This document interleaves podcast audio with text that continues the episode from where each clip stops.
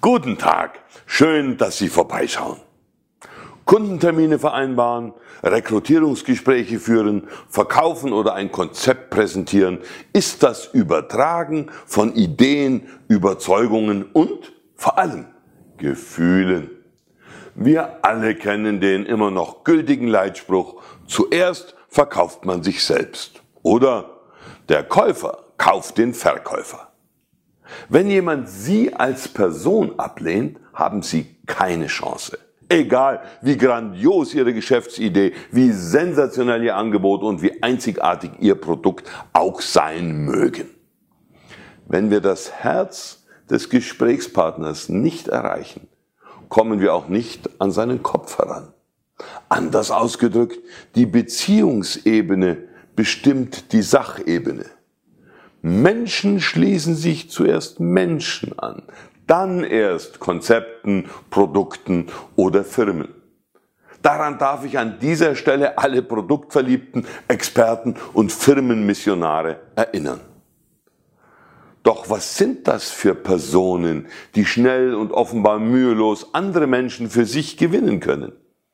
Handelt es sich hierbei um eine rare, fast außerirdische Spezies, die mit solch magischen Fähigkeiten ausgestattet ist, die dem Normalo auf immer versagt bleiben?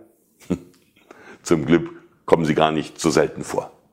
Wir entdecken sie regelmäßig auf Partys, Familienfeiern und Vereinsveranstaltungen. Dort bildet sich häufig ein Grüppchen ausgesprochen gut gelaunter Leute, deren fröhliches Lachen immer wieder durch den Raum klingt und irgendwie ansteckend wirkt.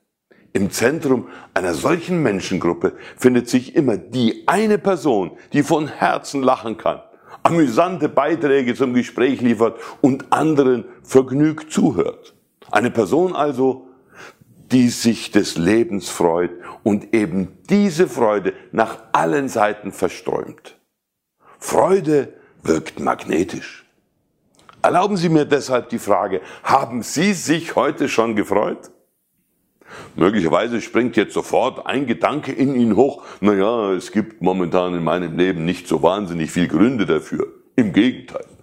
Der Gerichtsvollzieher kommt regelmäßig zum Café vorbei, die letzten fünf interessanten Gespräche gingen ausnahmslos daneben. Mein Vorgesetzter ist ein Volldepp und meine Blutwerte sind ein Drama. Das kann ich gut verstehen, ist aber der falsche Ansatz. Denn Freude kommt nie von außen. Das wäre ja auch nur ohnmächtiges, mechanisches Reagieren auf äußere Anlässe und ein gründliches Missverständnis. Denn Freude ist immer in uns.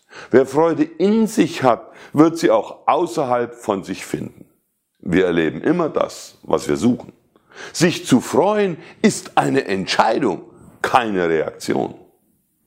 Es gibt so vieles, wofür wir jeden Tag dankbar sein können, worüber wir uns von Herzen freuen können.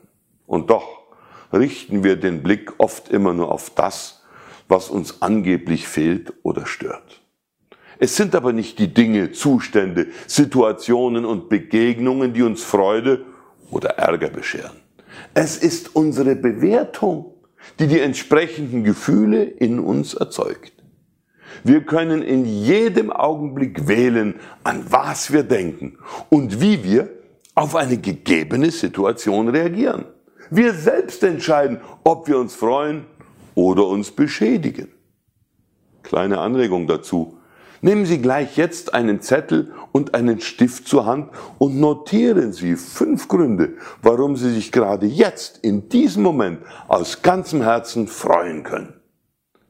Vielleicht macht es Ihnen so viel Spaß, dass Sie diese Übung ab heute täglich wiederholen wollen. Sind wir auf der Suche nach Erfolg, dann haben wir eine heilige Pflicht. Fröhlich sein, Freude empfinden und sie anderen zeigen.